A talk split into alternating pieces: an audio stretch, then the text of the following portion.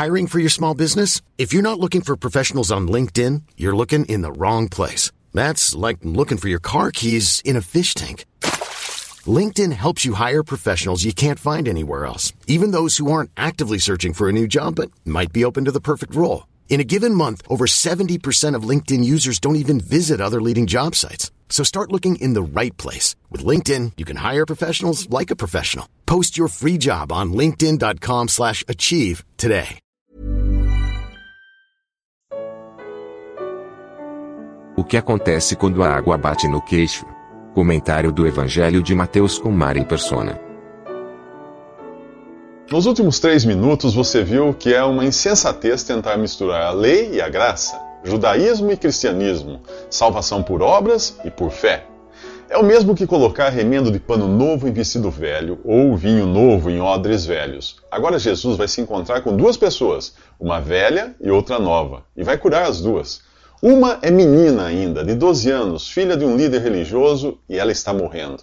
Ué, mas os líderes religiosos não se opunham a Jesus? Sim, a maioria deles, mas este, com sua filha única morrendo, é um exemplo claro de como nós mudamos de opinião quando a água bate no queixo, né? Alguém disse que não existem ateus nos campos de batalha e que as últimas palavras do mais convicto piloto ateu gravadas na caixa preta do avião prestes a se espatifar no solo, são sempre as mesmas. Meu Deus! Quando caminhava em direção à casa da menina, que viveu 12 anos saudável e foi surpreendida pela morte, uma mulher que há 12 anos sofria de uma hemorragia aproximou-se de Jesus. Não importa se você é jovem e saudável, a morte sempre está à espreita.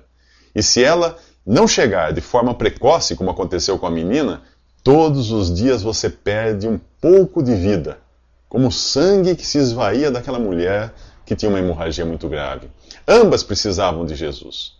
A mulher acredita que basta tocar nas vestes de Jesus para ser curada. Faz isso por trás dele, sem perceber que ele já percebeu.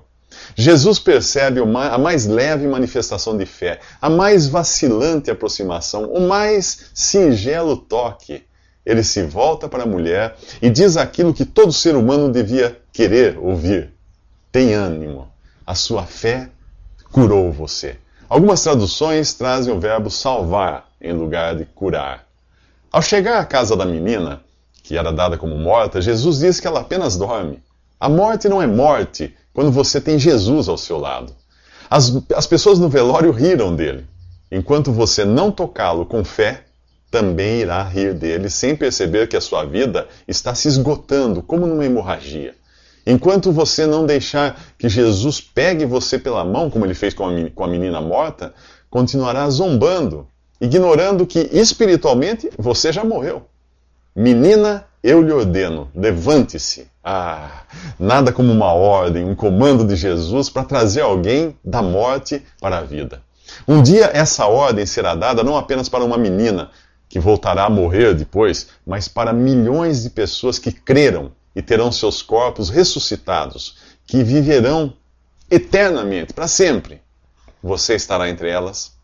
Para entender isso, é preciso que você peça a Jesus que ajude você a enxergar, como ele fez com os dois cegos dos próximos três minutos. Nos últimos três minutos, vimos Jesus trazer a menina morta de volta à vida. Agora ele vai curar dois cegos e um mudo a ordem desses eventos traz uma lição para nós. A Bíblia descreve o homem como espiritualmente morto em seus pecados. Portanto, eu e você nascemos insensíveis, incapazes de perceber o peso dos nossos pecados, ou mesmo de avaliar o juízo que pesa sobre nós.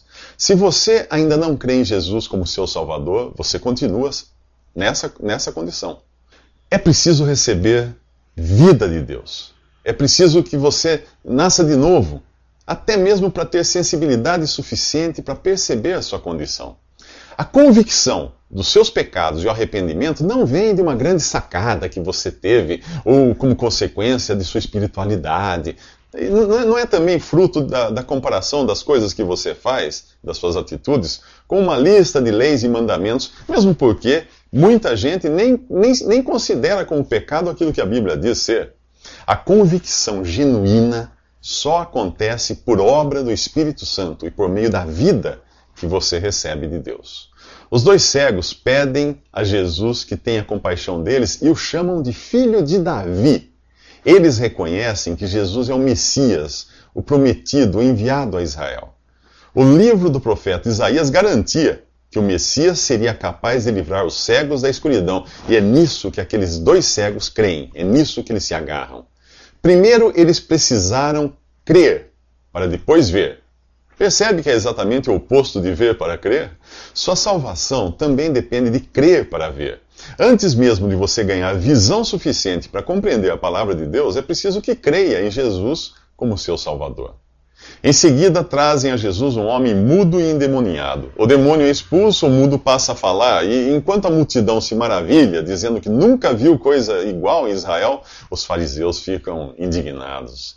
Você percebeu a ordem dos eventos? A menina recebeu vida, os cegos receberam a visão e o discernimento, e o mudo passou a falar, dando seu testemunho. É preciso nascer de novo, receber a vida, a salvação e a visão de Deus para poder falar das maravilhas que ele preparou para todo aquele que crê. Tudo vem de Deus, para que a glória seja toda dada a ele. Da próxima vez que alguém lhe falar de Jesus, pergunte a essa pessoa se ela tem certeza do perdão dos pecados e da vida eterna. Se não tiver, pode ser que ela acredite que a, que a vida, visão e salvação sejam coisas recebidas por esforço próprio. Ela pode achar que, que o simples fato de falar de Jesus às outras pessoas conta pontos para ela ser salva. Não conta. Somente aqueles que receberam de Jesus, de Jesus a salvação pela fé, podem falar com certeza para um mundo que mais parece um campo pronto para a colheita. E é isso que nós vamos ver nos próximos três minutos. Nos últimos três minutos, nós vimos como Deus opera numa pessoa, dando a ela vida, visão e salvação, transformando-a num testemunho do que Jesus é capaz. Agora, Jesus fala de quão grande é a seara, o campo da sua colheita, de quão poucos são os trabalhadores. Ele próprio estava ativo pregando as boas novas do reino em todos os lugares. Mas o que movia Jesus? De onde vinha esse desejo dele? De sua compaixão. Ele via as pessoas aflitas e desamparadas como ovelhas sem pastor. Uma pessoa que foi salva por Cristo tem o desejo de compartilhar sua fé, até como um sentimento de compaixão.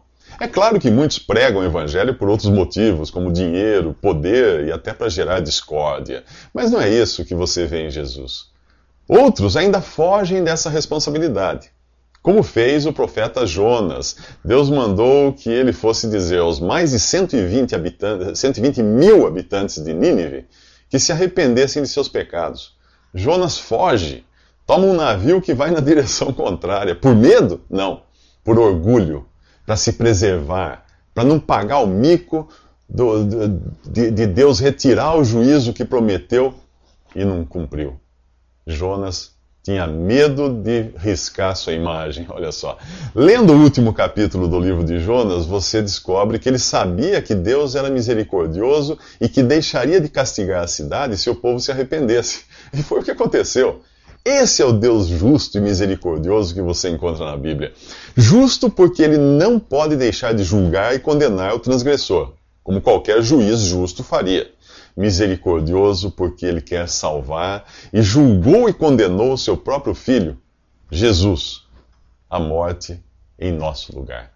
Mas agora precisa acontecer algo antes de Jonas estar pronto para ser um testemunho, para pregar a mensagem de Deus para as pessoas de Nínive.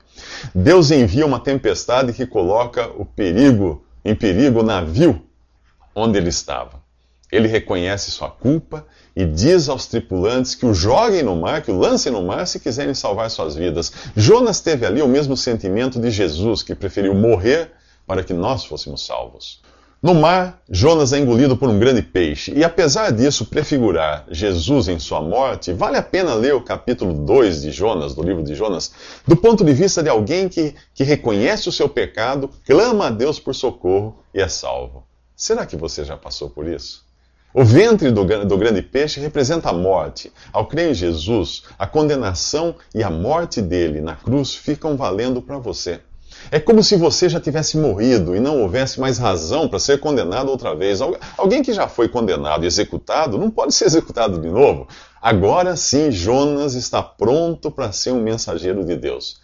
Se você ainda não admitiu que é um pecador, se ainda não assumiu que para si a morte de Jesus, se ainda não se reconheceu como estando nele, quando Jesus mergulhou no mais profundo e escuro abismo do juízo de Deus, o que exatamente você pretende dizer às pessoas? Que elas precisam ser boas para ir para o céu? Jesus diz para seus discípulos orarem ao Senhor da seara para enviar mais trabalhadores. É Ele quem envia. É Jesus quem envia. E são pessoas comuns que Ele envia, como Pedro, André, Tiago e João. Nos últimos três minutos, nós vimos da necessidade de trabalhadores para a seara do Senhor e da ordem das coisas. Primeiro crer e depois testemunhar. Agora Jesus escolhe doze homens para uma missão Apóstolo significa mensageiro ou enviado. Os doze são tão diferentes entre si que é provável que você se reconheça em algum deles. Você pode ser como Simão, que recebeu o nome de Pedro, impetuoso, emotivo, autoconfiante ao extremo. Ele precisou aprender que nós somos propensos até a negar o Senhor para proteger a nossa reputação. André foi apresentado a Jesus por João Batista e levou seu irmão Pedro ao Senhor. Pessoas assim têm um coração ansioso por encaminhar amigos e parentes ao Salvador. Será que você é assim? Tiago, filho de Zebedeu, foi o primeiro dos apóstolos a morrer como mártir. Seguido depois de muitos outros, você está disposto a seguir a Cristo, mesmo sabendo que milhões perderam a vida nesse caminho? João, irmão de Tiago, eh, foi o discípulo amado por Jesus, o mais próximo, aquele que reclinava sobre o seu peito.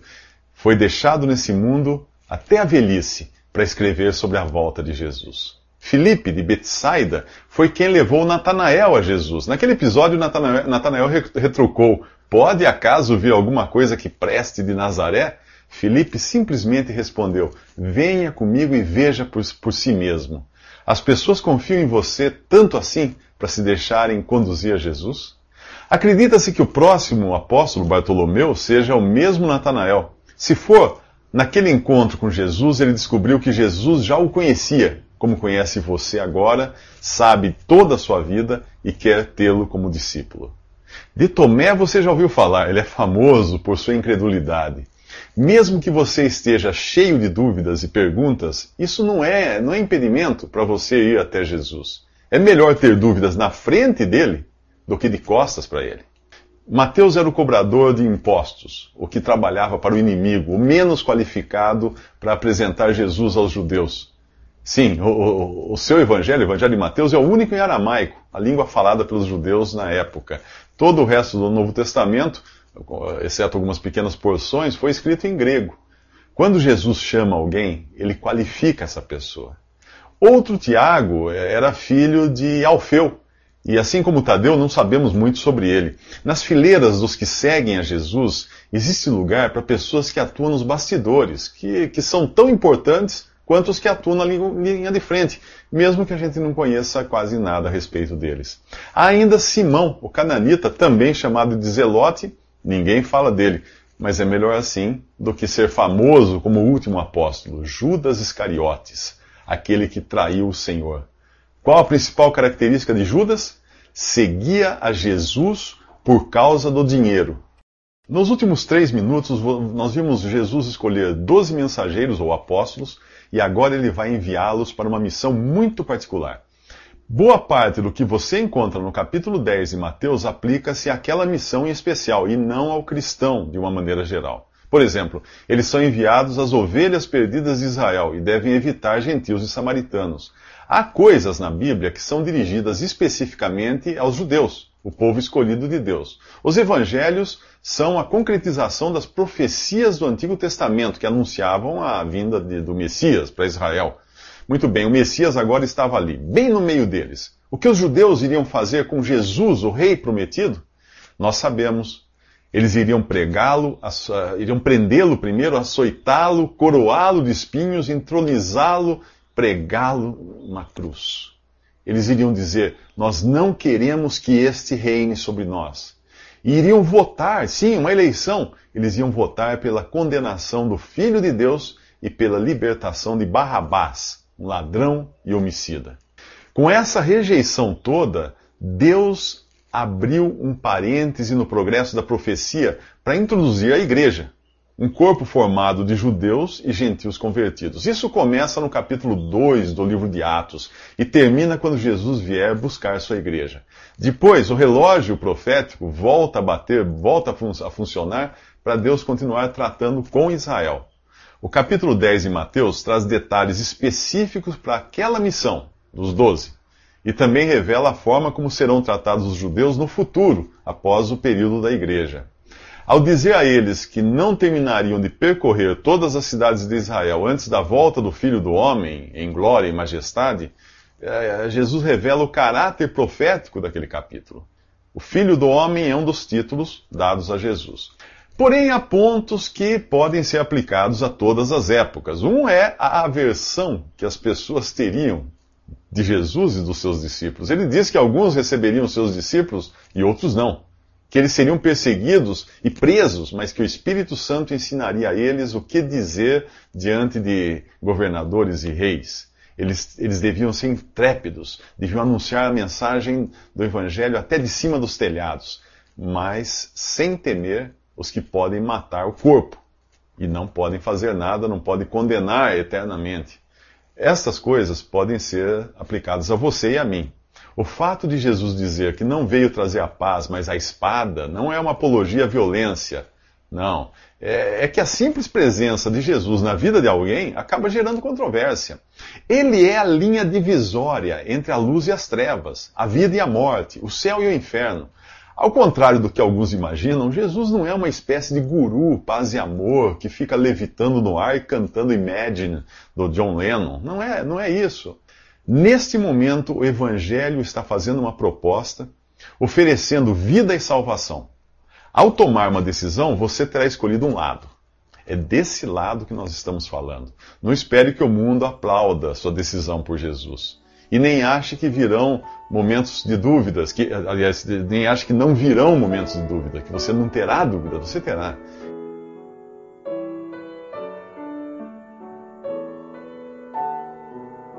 Visite respondi.com.br. Visite também 3minutos.net.